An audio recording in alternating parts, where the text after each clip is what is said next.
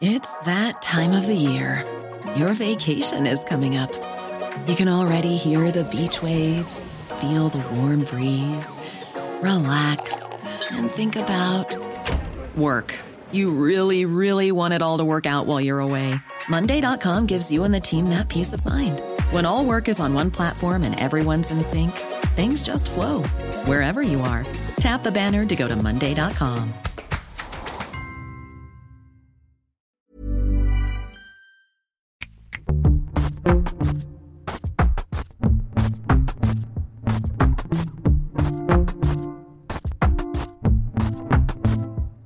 Salut, c'est Thomas Rozek. Assez logiquement, vu l'importance qu'a pris dans les consciences et dans l'actualité la question de l'urgence environnementale au cours des derniers mois, la rentrée médiatique s'est faite en grande partie au son des cris d'alarme venus d'Amérique du Sud, précisément d'Amazonie. Vous avez très certainement vu passer ces images, ces témoignages de feux grignotant la gigantesque forêt, des feux qui ne sont pas pour la plupart accidentels, mais bel et bien volontaires, allumés par des éleveurs pour transformer les portions arborées de leurs parcelles en terres exploitables. Des milliers de départs de feu qui sont une source de conflit entre l'Europe et le président brésilien Jair Bolsonaro, accusé de soutenir les éleveurs incendiaires, mais qui surtout apparaissent comme le symbole de notre incapacité à préserver cette planète qu'on sait tous en danger. Depuis toujours, on nous présente comme un sanctuaire, une terre à protéger dont le destin est lié à celui de l'humanité tout entière. Et pourtant, nous voilà une nouvelle fois mis face à notre incapacité à la préserver. Pourquoi cet échec permanent? Ce sera la question au cœur de notre épisode du jour. Bienvenue dans Programme B. Big sections of the Amazon rainforest are on fire. Nos últimos dias, as ações de combate ao fogo na Amazônia também foram intensificadas. We've got fires in Peru and Bolivia, down in Paraguay, northern Argentina. Je n'ai plus grand chose à brûler. Tout a déjà brûlé, donc je n'ai pas un grand feu. Ici, les grands arbres ont d'abord été coupés, puis le sous-bois défriché. Enfin, ce qu'il reste brûlé pour devenir des pâturages. On ne peut pas arrêter de brûler car on a besoin de produire de quoi manger.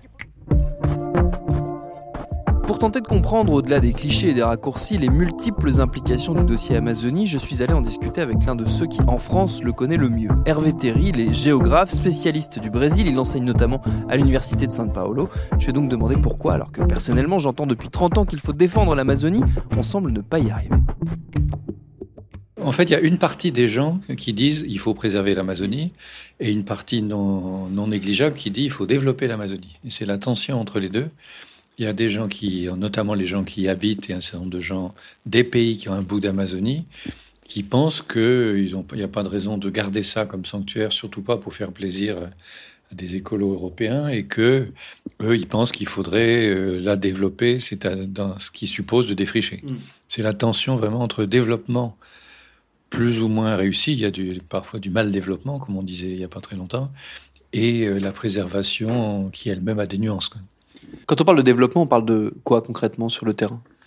Alors, les gens qui sont là par les producteurs de soja, ils entendent tout à fait clairement le développement de leur fortune personnelle. Il y a beaucoup de gens qui veulent faire fortune, et c'est vrai que ce sont encore des terres un peu comme le Far West, où on peut, en assez peu de temps, en travaillant dur, euh, faire fortune.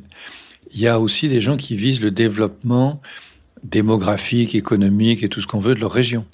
La région où j'avais fait ma thèse il y a 30 ans, euh, oui plus, avait 100 euh, 000 habitants, maintenant elle a un million et demi. Hmm. Il y a des villes que j'ai connues, enfin des, bourgades, euh, j'ai connu euh, six maisons de planches, il y a aujourd'hui 100 000 habitants. Donc c'est un développement économique, démographique, culturel, tout ce que vous voulez, que beaucoup de pays du monde ont connu. Et dans le cas du Brésil et des autres pays amazoniens, beaucoup de gens considèrent que ces terres vides et couvertes de forêts ont besoin d'être civilisées, développées, etc. Dans quelle mesure tout cela est régulé, tout cela est contrôlé, tout cela est organisé? Parce que vous, vous employez le terme de Far West, c'est vraiment l'impression qu'on a quand on regarde ça, évidemment, euh, d'un œil extrêmement lointain, euh, vu ici de, nos lectures de la presse, euh, de la presse nationale ou internationale. Bah, le parallèle tient assez bien parce que même du temps du Far West, il y avait des lois aux États-Unis. D'ailleurs, les bandits, on les appelait les outlaws, c'est-à-dire les gens qui, qui étaient hors la loi. Et donc, c'est pas parce qu'il y a une loi euh, qu'on est se tenu, on se sent tenu parfois de la respecter. Et donc, il y a une législation très précise au Brésil, notamment une très bonne législation environnementale. Le problème, c'est que des gens se croient au-dessus d'elle, n'en tiennent pas compte ou décident que le risque de se faire prendre est limité et donc passent délibérément outre. La, nuance est qu'en ce moment, ils ont l'assentiment des autorités pour le faire. L'une des sensations que j'ai eues en, du coup en me penchant sur cette question de l'Amazonie, que donc je le redis, je ne voyais que de très loin, c'est l'incroyable complexité du maillage de, des acteurs sur le terrain, notamment des acteurs internationaux, comme si cette zone de terre était à la croisée de, d'énormément d'intérêts euh, agro-industriels pour le coup, qu'ils soient européens, américains, sud-américains, et que c'était un énorme euh, merdier, pour employer un terme euh, assez peu soutenu. c'est vraiment l'association que j'ai eue. Alors c'est vrai, mais c'est vrai de beaucoup d'endroits du monde. Je crois qu'il y a des intérêts croisés. il est vrai qu'une fois j'étais allé faire passer un certain temps à l'université de Louvain dans un centre qui s'occupait des couvertures cartographiques système d'information géographique du monde. Et euh, à ma grande surprise, l'Amazonie était le plus couvert du monde. Parce qu'il y a beaucoup de gens qui s'y intéressent, et c'est un des aspects que je crois qu'il faut souligner, c'est que l'Amazonie intéresse tout le monde. Euh, même si c'est de façon distante, comme vous le disiez à l'instant. Euh, des défrichements de, de, même taille dans le bassin du Congo ou en Indonésie se, se font tous les jours, se font dans l'indifférence générale. Mm. L'île de Kalimantan, anciennement Bornéo, a été défrichée euh, pratiquement entièrement sans que personne dise rien. Il y a un attrait particulier, un mystère particulier pour l'Amazonie, soit l'enfer vert, soit l'Eldorado, de façon très, très différenciée. Mais on dit Amazonie, les gens font attention. Mm. Et donc, euh, beaucoup de gens s'y intéressent alors qu'ils habitent à l'autre bout de la planète. Les organisations, les ONG écologiques arrivent toujours à, capter l'attention sur l'Amazonie. Et par ailleurs, il y a des intérêts économiques, comme vous le disiez, puisque certaines parties de l'Amazonie se sont révélées très aptes à l'élevage des bovins ou à la production de soja pour nourrir les bovins, ce qui fait que la, la tranquillité où vivait l'Amazonie depuis le boom du caoutchouc, qui a été aussi un épisode euh, de, brèves fièvres suivies de longues léthargies et, reparti. Mais est-ce que ça ne donne pas la sensation d'une forme de double discours entre des pouvoirs euh, européens, par exemple, qui euh, poussent des cris d'orfraie en voyant ce qui se passe, notamment en ce moment en, Amazonie, et en même temps la réalité du terrain où des entreprises nationales de leur, de leur pays, finalement, font partie de ceux qui détruisent la forêt? Oui, mais c'est pas c'est pas très nouveau. Il y a beaucoup de contradictions dans tous les pays du monde sur beaucoup de sujets. On pourrait prendre quelques-unes des polémiques récentes. Il y a toujours, enfin, ce que j'expliquais à ma femme qui est brésilienne, c'est qu'une des spécialités françaises, c'est que dès qu'on annonce une décision, il y a aussitôt la moitié de la population pour et la moitié est contre. Mm. Donc c'est effectivement très débattu, mais il y a là-dessus vous avez raison. Il n'y a pas de producteurs français installés en Amazonie. Par contre, les grandes maisons de commerce, les traders, qui sont, qui tiennent la clé, c'est eux qui financent qui collecte, qui distribue, qui envoie, etc. Euh, il y a la plus grande est américaine, c'est la Cargill. Deuxième est argentine, c'est Bungie Born. Et juste après, il y a Louis Dreyfus. Donc il y a des intérêts français qui travaillent à la collecte et au transport du soja. Production, collecte et transport. Et à l'autre bout, la France est parmi les grands acheteurs de soja et de bœuf. Et donc, effectivement, il y a des contradictions internes. Ça se voit bien d'ailleurs dans les, réactions très très mitigées, pour dire le moins, qu'il y a eu à l'accord entre le Mercosur et l'Union européenne. Il y a eu aussitôt deux groupes qui sont montés au créneau, qui d'habitude se parlent pas, c'est les agriculteurs et les écolos. Parce que les uns euh, ont très peur que le bœuf brésilien arrive ici. Effectivement, comme je vis au Brésil, je peux vous dire que c'est environ six fois moins cher la viande de bœuf au Brésil qu'ici, parce qu'il y a a beaucoup de place, il y a beaucoup de soleil, il y a beaucoup de, des salaires pas très chers, etc. Donc eux, ils ont peur de la concurrence brésilienne. Et les écologistes sont très choqués par les atteintes à l'environnement produites par ce complexe agropastoral. Qu'est-ce qui fait, on a commencé un petit peu à, évoquer cette question, qu'est-ce qui fait que l'Amazonie tient cette place si particulière euh, dans l'imaginaire collectif euh, Pour le coup, ça s'est construit comment? Alors ça commence par le nom. Hein. Vous, vous, doutez bien qu'il n'y a pas d'Amazon en Amazonie. Le premier voyageur européen qui est passé par là, qui était Francisco de Orellana, euh, descendant l'Amazone à partir du, d'Équateur, par la vallée du Napo, euh, a cru voir euh, de loin des, êtres glabres avec des arcs et qui tiraient des flèches dans sa direction. Et comme ils n'avaient pas de poitrine, on avait conclu que c'était les Amazones, puisque l'étymologie de Amazone, c'est-à-dire qu'il n'a pas de sein, dont le sein a été coupé. Et donc voilà, il a donné ce nom-là qui est resté. évidemment, c'était une erreur, c'était simplement des Indiens. Mais euh, ça a commencé mal. Et ça a continué comme ça. C'est-à-dire qu'on a toujours projeté sur l'Amazonie, pour des raisons euh, compliquées que je domine pas toutes, des rêves, euh, soit de, paradis tropical, soit au contraire d'enfer. Et on peut dire de l'Amazonie ce qu'un de mes collègues disait du Brésil en général. Il disait le problème du Brésil, c'est que tout ce qu'on dit sur lui est vrai. C'est-à-dire que c'est à la fois euh, une extraordinaire biodiversité euh, dans laquelle il y a sûrement des ressources fantastiques, mais aussi certainement euh, des Ebola et des SIDA et d'autres d'autres menaces potentielles. Il y, a, il y a quelques années, une patrouille de l'armée brésilienne est revenue de, de la forêt. Ils se sont pas sentis très bien et trois jours après, ils étaient tous morts. Ils avaient mangé de la viande de singe qui contenait sûrement des choses dangereuses. Même chose pour les Indiens, ils sont merveilleux ou ce sont des sauvages. Même chose pour la préservation versus le développement, et c'est extrêmement contradictoire. Et puis, c'est quand même une des très grandes et très belles régions du monde. Donc, c'est aussi une région, c'est aussi une des, raisons de l'intérêt que, que ça y porte.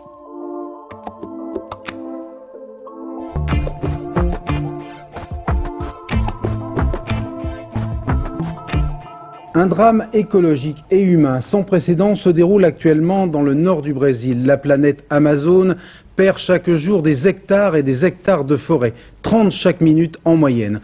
Pour vous donner une idée, toutes les demi-heures, c'est le bois de Boulogne qui part en fumée. Pour prendre le pouls de la plus grande réserve d'oxygène de la planète, Gilles Boulot et une équipe de TF1 ont enquêté durant trois semaines sur place en compagnie du chanteur Sting. Est-ce qu'on n'a pas euh, également fantasmer son rôle au niveau de la planète, dans le sens où on parle souvent et encore aujourd'hui euh, de, l'Amazonie et de la forêt amazonienne comme étant le poumon de la planète.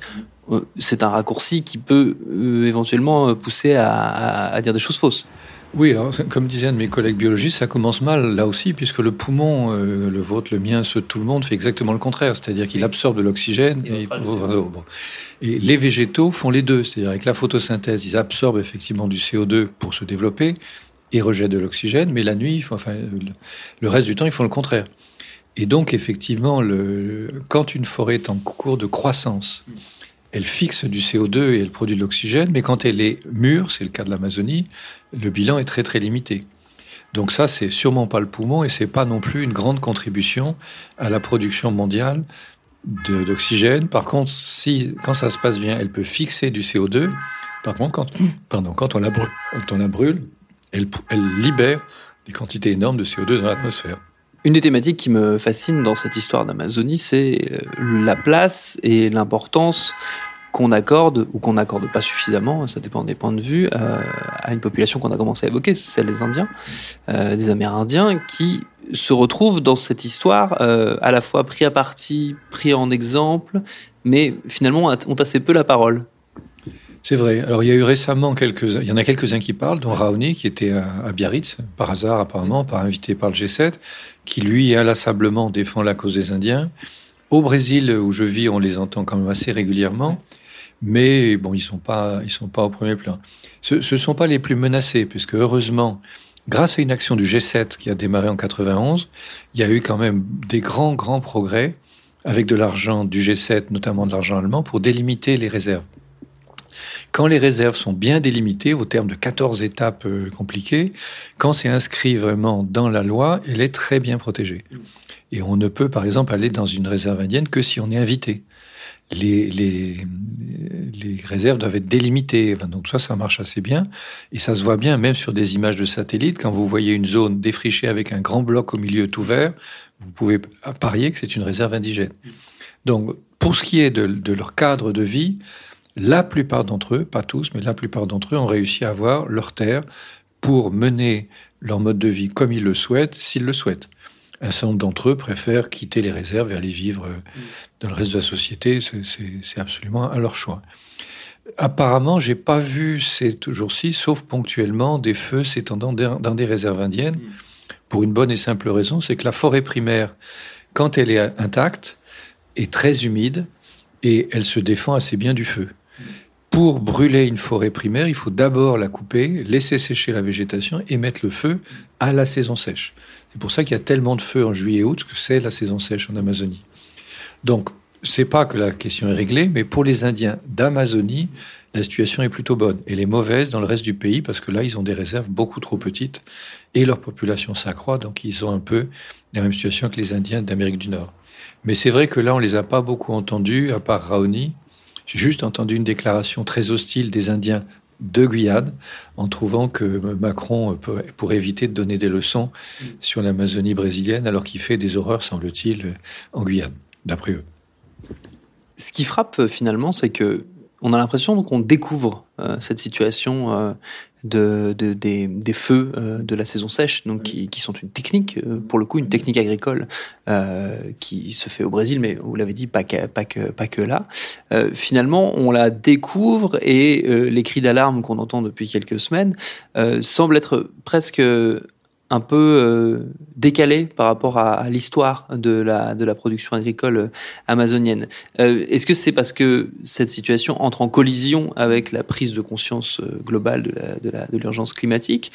Qu'est-ce qui, qu'est-ce qui, selon vous, est à l'œuvre dans, dans, Parce qu'il y a toujours un peu de communication dans ces, dans ces situations-là? Oui, là, il y a largement de communication dans deux cas. Une, ici en Europe, et notamment en France, on vient d'avoir une série d'incendies dans le sud de la France, aux îles Canaries, j'en oublie, en, Sibérie c'est un peu plus loin, mais il y a, donc on a passé une bonne partie de l'été, attention au feu, attention au feu, et ce sont des feux accidentels. Et du coup, euh, ben on dit, ah, il y a encore un autre feu beaucoup plus grand. Donc côté, côté français, côté européen, c'est ça. Côté brésilien, je crois que beaucoup de gens qui ont été un peu abasourdis par l'élection de Bolsonaro euh, cherchent un peu un angle pour s'opposer, parce que l'opposition est vraiment en très mauvais état. Là, elle a une cause qui peut l'unifier. D'autant que Bolsonaro, par ses encouragements, a fait en sorte que les défrichements cette année augmentent beaucoup. Mm. Ils sont beaucoup moins importants qu'il y a qu'en 2005, qui a été le pic malheureusement, mais c'est beaucoup plus que l'an dernier. Donc il y a une recrudescence des feux de, gens qui, qui l'ont soutenu et qui du coup savent qu'ils vont pas, qu'il va pas les réprimer. Il a démonté les systèmes de protection. Euh, et peut-être qu'ils ont aussi confusément l'idée que, vu la façon dont on s'y prend, il va pas rester longtemps au pouvoir et que donc il faut se, dépêcher. Hmm. Il y en a même qui ont fait une journée du feu il y a quelques jours, il y a 15 jours. Il, plusieurs centaines de producteurs ont décidé de mettre le feu le même jour euh, à leur champ, enfin à leur euh, forêt, pour faire pression pour, je vois pas bien quoi, puisqu'ils ont déjà obtenu tout ce qu'ils voulaient, mais en tout cas, là, c'était une manifestation ouvertement d'appui, enfin de pression sur Bolsonaro pour qu'il puisse défricher encore davantage. Vous l'avez dit, et c'est un élément qui est difficile à, concevoir euh, vu de chez nous. Euh, à qui elle appartient la forêt amazonienne? Elle appartient en fait en partie à des exploitants, à des producteurs qui de fait sont sur leur propre terre. il y en a à peu près 40% qui est encore entre les mains de, des États, non pas de l'État fédéral, mais des États, l'État fédéral les a transmis. Mais euh, beaucoup de gens ont des terres. On a tout à fait le droit d'acheter des terres en Amazonie. Quand c'est des terres publiques, de mémoire, il y a huit façons différentes de se procurer de la terre publique. Grosso modo, il suffit pratiquement de la délimiter, de déposer les, déposer les, les mesures. Beaucoup de petits paysans le font pas parce que ça coûte cher et que c'est compliqué, mais les grands savent très bien déposer des demandes, quitte à dépasser après largement les limites. Donc il y a des façons tout à fait légales d'acquérir la terre, plus les illégales. Hmm. Il y a quelque chose qui est connu au Brésil sous le nom de grileiro, c'est-à-dire les grillonneurs. Pourquoi les grillonneurs? C'est parce que depuis, dans des époques lointaines, quand on voulait avoir un titre de propriété, on le faisait sur un beau parchemin un peu ancien et on l'enfermait dans un tiroir avec des grillons. Et donc les grillons, en bouffant un peu le papier, en faisant des petites saletés, donnaient assez rapidement à un papier assez récent l'allure d'un vieux papier. Donc on sortait ce, mot en disant, bah, vous voyez, ça c'est un titre de propriété, et le terme est resté. Aujourd'hui, c'est plutôt euh, sur Photoshop ou d'autres moyens plus modernes. Et ces grillets sont, ont largement opéré à l'époque du café, au, début, du XXe siècle. c'est malheureusement une tradition, là aussi comme dans l'Ouest américain, on a eu la, on a eu la même chose.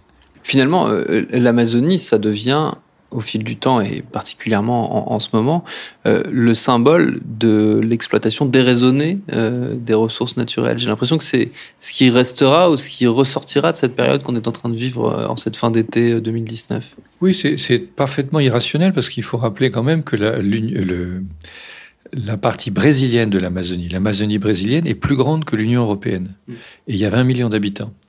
Et donc, vu comme ça euh, de loin et à froid, on dit, ah, ben, il n'y a aucun problème, il y a largement la place pour faire des grandes réserves indiennes, ça, ça a été fait, de vastes parcs naturels, laisser des grands morceaux aux petits agriculteurs, faire du soja, il y a de la place pour tout le monde, mm. largement, avec des routes déjà construites. Et donc, c'est un peu un maximalisme des deux côtés. Mm. Euh, poussés par, leur antagonisme, les producteurs disent qu'il faut mettre les, écologistes en prison et raser toute l'Amazonie. Et inversement, les gens qui veulent défendre l'Amazonie avec le soutien de l'opinion nationale et internationale voudraient qu'on ne touche à rien. Ce qui fait un affrontement euh, stérile et qui fait en fait le, qui, sert ceux qui veulent le statu quo et avancer dans l'illégalité. Et à ce constat pas des plus réjouissants, il faut ajouter la dynamique très particulière des cycles d'actu qui voient un dossier comme celui de l'Amazonie loin d'être fermé, chassé brutalement par, au hasard, le passé douteux d'un personnage médiatico-littéraire. Merci à Hervé Terry pour ses réponses. Programme B, c'est un podcast de Binge Audio préparé par Lauren Bess, réalisé par Vincent Hiver. Abonnez-vous sur votre appli de podcast préféré pour ne manquer aucun de nos épisodes, Facebook et Twitter si vous voulez nous parler. Et à demain pour un nouvel épisode. Binge